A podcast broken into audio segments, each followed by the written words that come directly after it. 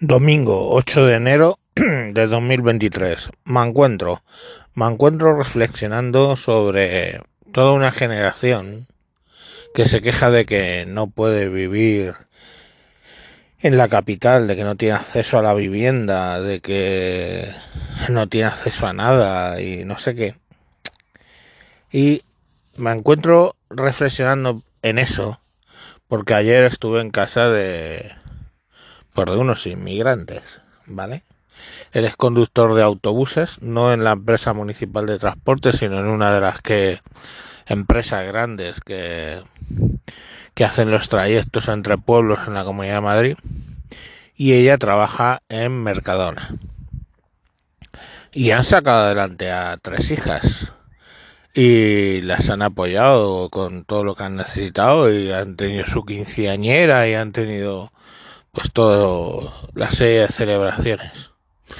¿Y cómo lo han hecho? Hostia puta, pues trabajando. Trabajando en lo que no es de ellos.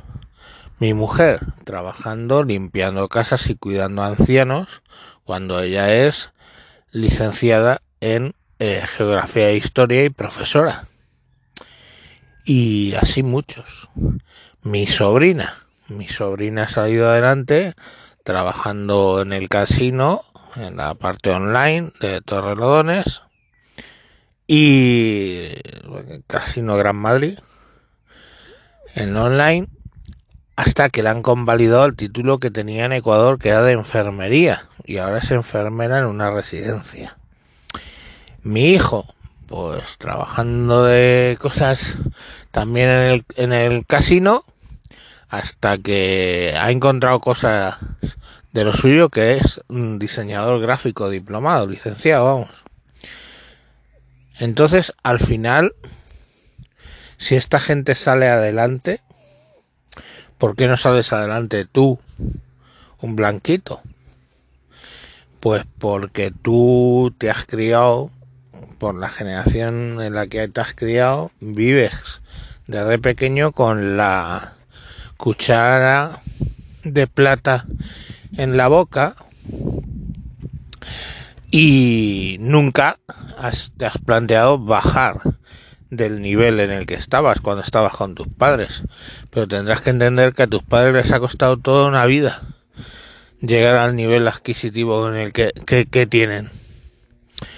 Yo, dentro de la inmigración interior, yo os hablo siempre de mi sobrino que se sacó la carrera de informática en Sevilla. Allí no tenía donde caerse muerto y se vino aquí. ¿Se vino aquí a vivir el nivel que tenía con sus padres?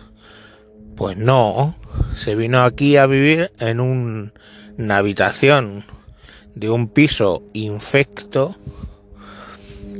y bueno, pues gracias a su esfuerzo prosperó yo me lo quería traer aquí a... Yo entonces vivía en el Escorial, me lo quería traer para acá, porque aquello era muy infecto. Pero no, él siguió ahí con sus amigos y prosperó y ahora tiene un grupo de empresas y gana mucho dinero. Pero pero la cuestión es la cultura del esfuerzo. Y lógicamente, pues el esfuerzo en este caso es ir a vivir a un sitio de mierda. Pero mm, vamos a puntualizar, ¿eh? Inmigrantes viven en el centro de Madrid. ¿eh? Yo vivo en Galapagar. Pero ellos pueden vivir en el centro de Madrid. O alquilando habitaciones, o alquilando pisos entre varios. En fin, hay muchas posibilidades y luego ya van prosperando. Si prosperan. Porque el que no quiere trabajar puede ser de dentro o de fuera. Pero si no quiere trabajar, pues mala cosa. ¿Verdad? Entonces, bueno, pues ahí han ido prosperando o no. Por casos que te estoy contando, pues habrá casos en los que no. Los que han caído en la bebida, en los que han caído en la religión, en los que han caído... Hay muchos casos.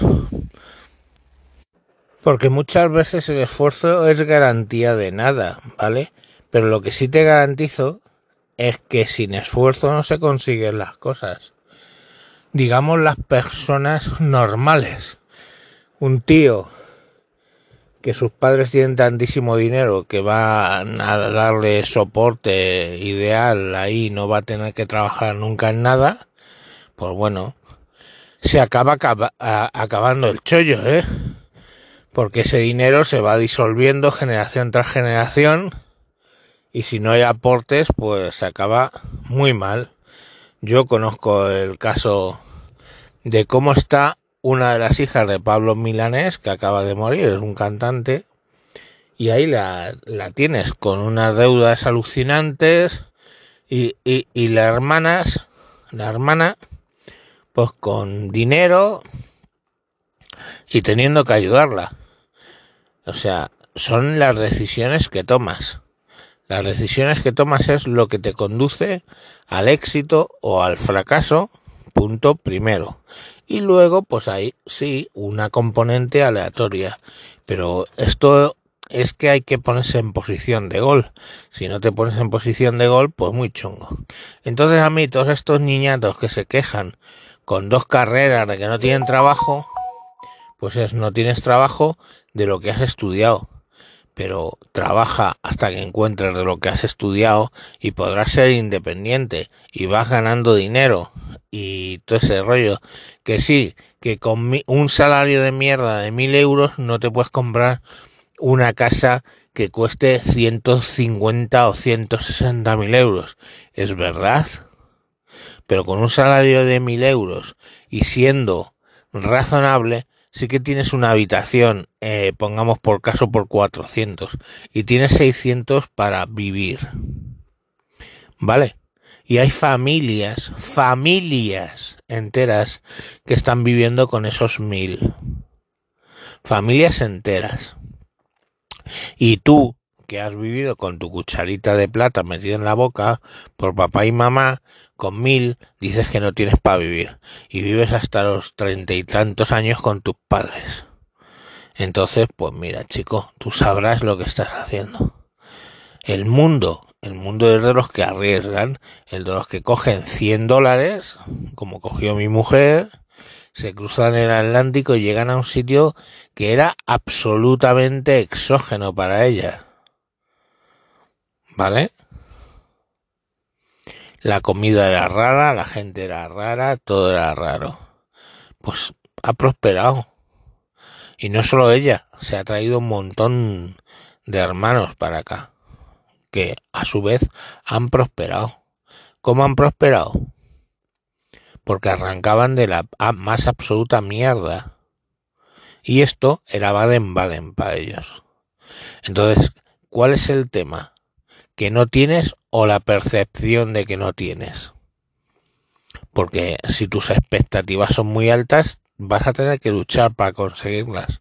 Pero claro, sales de casa de papá y mamá, quieres salir, mejor dicho, de casa de papá y mamá o esperando un empleo príncipe azul que nunca llega o si sales con mil o, mil doscientos euros pretendiendo tener casa, coche, Netflix, HBO, Prime Video, Disney Plus, Spotify, no sé qué, y vas sumando y no tienes para comer.